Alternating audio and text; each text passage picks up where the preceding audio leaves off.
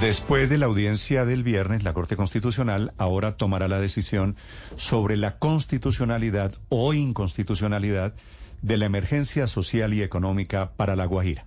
Participó en la audiencia la gobernadora Diala Wilches. Gobernadora, buenos días. Buenos días, Néstor. Buenos días a la mesa de trabajo y toda la audiencia. Espero que encuentres bien. Gobernadora, gracias. ¿Usted siente que sustentaron bien la necesidad, el hecho sobreviniente para justificar la emergencia en La Guajira?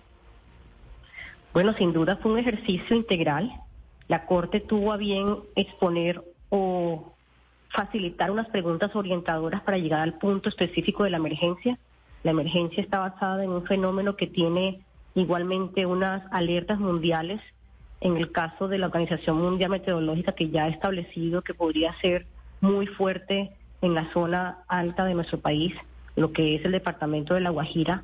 Por consiguiente, eh, somos conscientes que ya hemos pasado por sucesos anteriormente, pero sin duda alguna, conforme la probabilidad que hoy en día están exponiendo en condiciones ya duras de nuestro territorio, recordamos con mucho cuidado lo que pasó en 2016, que puso al departamento en jaque, sobre todo para poder proveer de agua a la comunidad que naturalmente es dispersa y que se encuentran muchísimos centros poblados en la Alta Guajira y asimismo proveer de alimentos a la comunidad.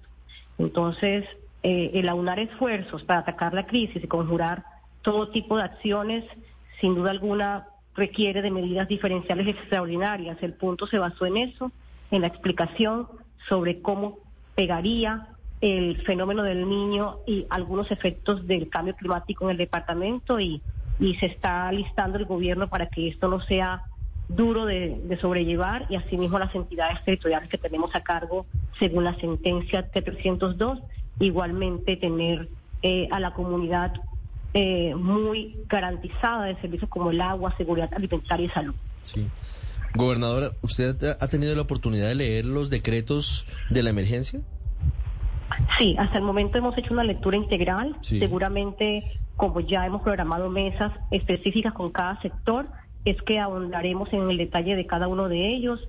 Ya he podido tener mesas de trabajo con respecto al, en materia de agua, en materia de salud también, que me encuentro de hecho justamente en una reunión eh, analizando temas del decreto, con comercio. Hemos estado saltando de un sector a otro porque claramente la emergencia dictó un número de 13 decretos que requiere asimismo darle un alcance integral y asimismo interpretativo a cada una de las medidas. Sí, gobernadora, quiero preguntarle por un tema en particular sobre, creo que es el decreto 1277, y es la orden que da el gobierno para proteger las fuentes de agua de no prorrogar concesiones mineras y de carbón. ¿Qué efectos tendría para La Guajira el cierre de la mina del Cerrejón? Bueno, no es un secreto que nuestra nuestra dependencia de materia presupuestal proviene de gran parte de las regalías que se obtienen por parte de la extracción minera, que hoy en día bajo líneas de gobierno que hasta el momento están siendo revisadas, estaban basadas en el carbón. Nosotros somos muy conscientes de este tipo de concesiones limitadas, pero también queríamos exponer algunos acercamientos que ha tenido a bien Cerrejón para explicar cuál es el tipo de agua que usa para su exploración minera. Nosotros apoyamos 100% el hecho que el consumo de agua sea prioritario para para el humano y que el agua se priorice para que llegue a las comunidades.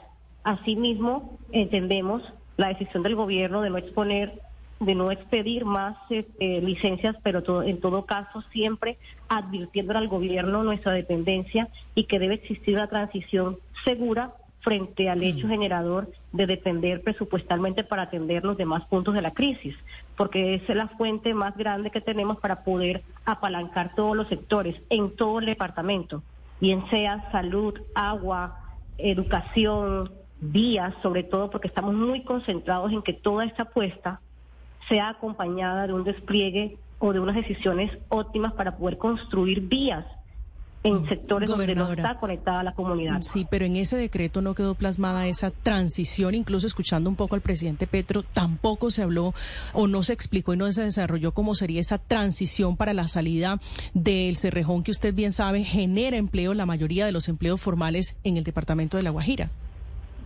Así es, nosotros ya activamos igualmente esa consulta para que en el marco de la visita sí pudimos tener algún acercamiento sobre cómo van a llevar la transición energética en el departamento de La Guajira, incluso en todo el país.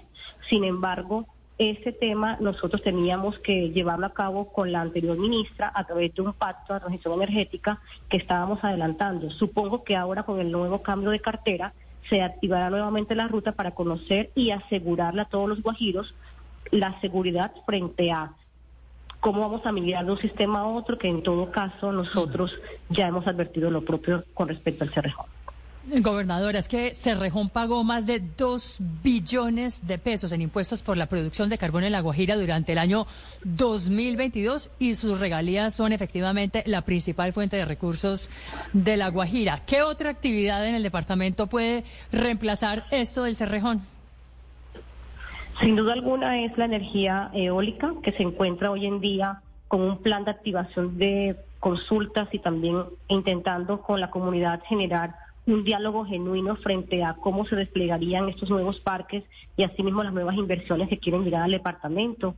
Nosotros igualmente queremos poner sobre la mesa el hecho de que eh, existe una probabilidad, una expectativa que el gas pueda también apalancar la transición hasta cuando se instale por completo el tema eólico en el departamento. Lo que estamos cuidando es que nuestras fuentes de recursos estén garantizadas porque mm, para nadie es un secreto que la pobreza multidimensional en el departamento está por 30 puntos encima de la media nacional y que nuestro propósito es salvar vidas y salvar vidas está siempre encaminado hacia la hacia el uso debido de los recursos en todos los sectores a garantizar. Gobernadora, déjeme preguntarle una cosa, María Camila. Les compro el coro. Gobernadora, ¿usted es arijuna? Así es, yo soy arijuna, no pertenezco a ninguna etnia ni a ninguna casta guayú. ¿Y cómo es su relación con los guayús o con las comunidades indígenas de La Guajira? Afortunadamente muy buena. Mm. He tenido la oportunidad de tener un acercamiento y he tenido la oportunidad de escuchar a todos los sectores. Asimismo, en las mesas, que incluso estamos en el marco de unas grandes mesas de concertación, porque estamos a puertas de entregarle a la Corte un plan de acción unificado para poder conjurar la crisis. Hemos tenido mucho acercamiento con todas las comunidades, con los accionantes, con los voceros de la sentencia.